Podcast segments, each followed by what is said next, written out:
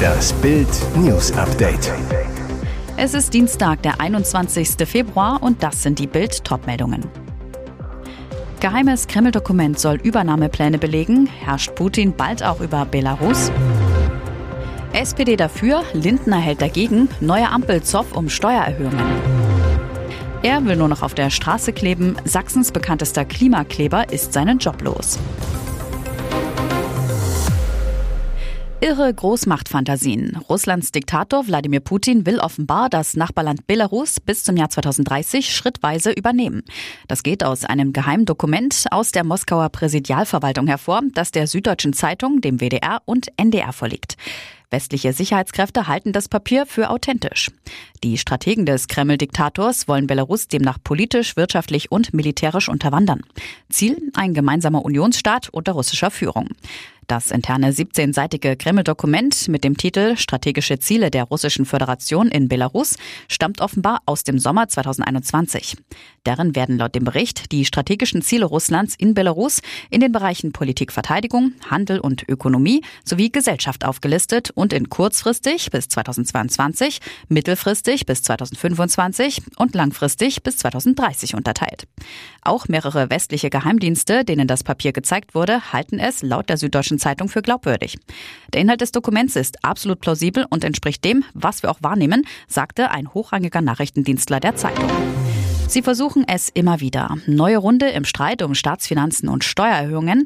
Führende SPD-Politiker wollen unter anderem Reiche stärker belasten und die Schuldenbremse auch 2024 aussetzen. Durch die Besteuerung von Vermögen und sehr hohen Einkommen gebe es mehr Geld für Bildung, forderte zum Beispiel SPD-Chefin Saskia Esken in der FAZ. Zugleich Verwirrung um ein FDP-Fraktionspapier.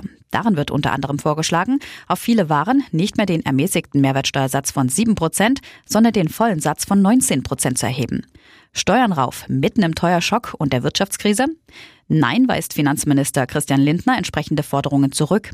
Und FDP-Fraktionschef Christian Dürr warnt die Koalitionspartner SPD und Grüne vor immer neuen Steuerdebatten. Deutschland ist Höchststeuerland. Es verbieten sich daher Diskussionen über Steuererhöhungen.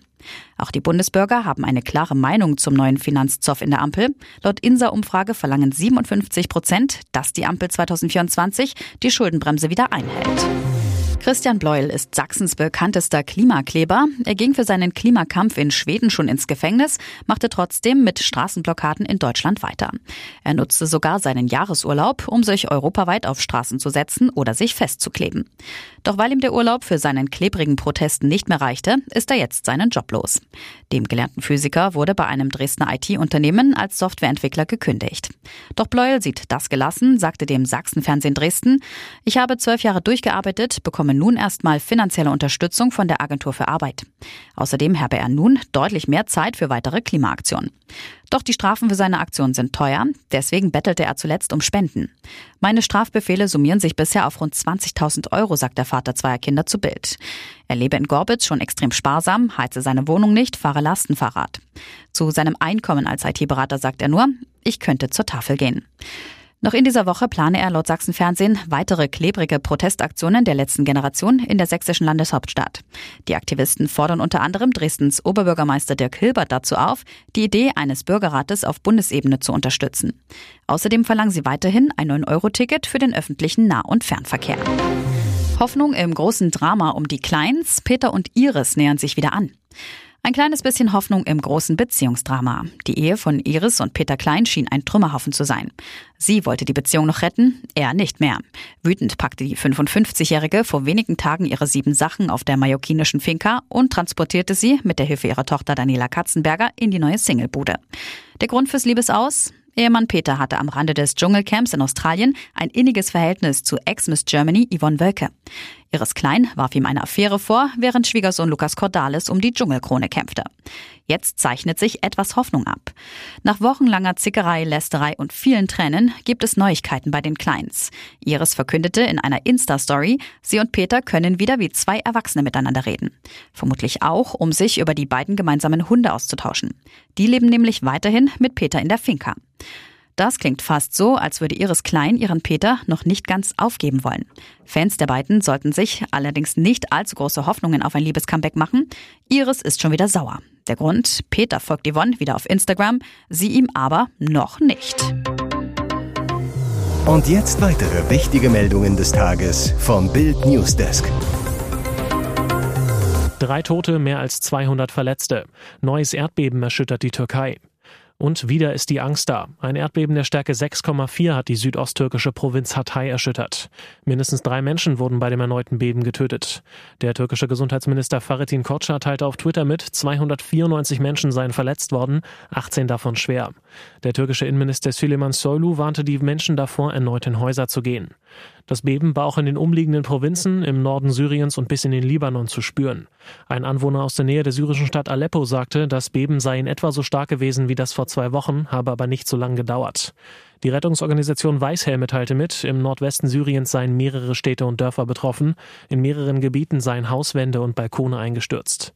Das Beben erfolgte zwei Wochen nach einem verheerenden Erdbeben in der Region. Am 6. Februar hatte frühmorgens ein Beben der Stärke 7,7 die Osttürkei und den Norden Syriens erschüttert. Stunden später folgte ein zweites schweres Beben der Stärke 7,6. Mehr als 47.000 Menschen sind bei dem Beben ums Leben gekommen. 40 Mieter raus, Flüchtlinge rein. Riesenwirbel um 40 Mieter in Lörrach. Die städtische Wohnbautochter will alle rauswerfen, um Platz für Flüchtlinge zu schaffen. In einem Schreiben an die Mieter heißt es, wie Sie wissen, hat Deutschland einen erheblichen Zustrom von Flüchtlingen aus der Ukraine und anderen Weltregionen zu verzeichnen. Neben dem Bau neuer Flüchtlingsheime sei man auf die Belegung vorhandener Wohnungen angewiesen. Mieter Samuel Multner sagt, als der Brief kam, war ich auf 180. Es ist eine Sauerei, wie mit uns umgegangen wird. Wir haben drei Jahre auf die Wohnung gewartet und wohnen gerade mal fünf Monate hier. Mieterin Carmen Knoll. Ich bin geschockt. Ich wohne hier seit 30 Jahren, zahle rund 375 Euro kalt. Ich bekomme nur 600 Euro Grundsicherung und Rente, kann mir keine höhere Miete leisten. Inzwischen wurde das Kündigungsschreiben im Internet hundertfach geteilt. Die Empörung ist groß. Die Wohnungen helfen uns sehr, die ankommenden Menschen in der Stadt mit Wohnraum zu versorgen und somit unserer städtischen Aufgabe nachzukommen, sagt Oberbürgermeister Jörg Lutz. Der baden-württembergische Landesvorsitzende des Deutschen Mieterbunds, Rolf Gassmann, bezweifelt die Rechtmäßigkeit des Schreibens. Die Unterbringung von Flüchtlingen ist laut Mietrecht kein Kündigungsgrund, sagt er. Ein dummdreistes Schreiben von der Wohnungsbaugesellschaft. Jetzt Strom- und Gasanbieter wechseln. So leicht sparen sie bis zu 1440 Euro im Jahr. Endlich eine gute Nachricht nach den vielen Teuerschockmeldungen. Die Tarife bei Strom und Gas sind aktuell so günstig wie seit Ende 2021 nicht. Die Verbraucherzentrale Hamburg sagt, aus unserer Sicht kann sich ein Vertragswechsel jetzt lohnen. Die Laufzeit sollte aber höchstens ein bis zwei Jahre betragen. Die Verbraucherschützer sagen, es ist natürlich möglich, dass die Preise noch weiter sinken, aber eine Garantie gibt es nicht. Check24 analysierte exklusiv für Bild die Preise in 100 Städten. Demnach kann eine vierköpfige Familie in Mörs gut 1440 Euro im Jahr bei Strom und Gas sparen. Das sind 722 Euro und 32 Cent Gas, 717 Euro und 27 Cent Strom, wenn man aus der Grundversorgung zum günstigsten Anbieter wechselt. Gespart 30 Prozent. Bild erklärt, wie Sie Ihren Anbieter ganz leicht wechseln können. Schritt 1, Preiserhöhungsschreiben des Altversorgers checken. Schritt 2, das bequemste ist der Wechsel über ein Internetvergleichsportal. Der Vorteil, die verschicken sogar die Kündigung an den Altanbieter. Wichtig bei jedem Wechsel, nehmen Sie nicht gleich den günstigsten Anbieter, achten Sie auf Bewertungen, so erkennen Sie mögliche schwarze Schafe. Fleischer nach Narrenparty überfahren. Der Tod kennt keinen Karneval. Der mit Kreide umrandete Zylinder ist das letzte Beweisstück. Fleischermeister Thoralf S. aus Bad Gottleuba Berg Gieshübel in Sachsen starb nach einer Karnevalsparty, totgefahren von einem VW. Sonntagabend kurz vor 20.30 Uhr. Faschingsnah S verlässt die 70-Jahresfeier des Karnevalsvereins Bad Gottleuba im Närrenhäusel. Zum Karneval traditionell gekleidet in einen schwarzen Frack und Zylinder. Auf der Staatsstraße 174, rund 50 Meter vor dem Ortsschild Berg Kieshübel, wird er von einer Frau in ihrem VW aberfasst. Der 56-Jährige soll schon vor dem Unfall auf der Straße gelegen haben, sagte Polizeisprecher Marco Laske. Es wird schwer verletzt, stirbt noch an der Unfallstelle. Im Ort heißt es, Thoralf S. könne schon vorher von einem ersten Wagen angefahren worden sein. Hatte der Fahrer den schwarz gekleideten S übersehen? Ermittelt wird, ob auch Alkohol oder gesundheitliche Probleme den Sturz verursacht haben können.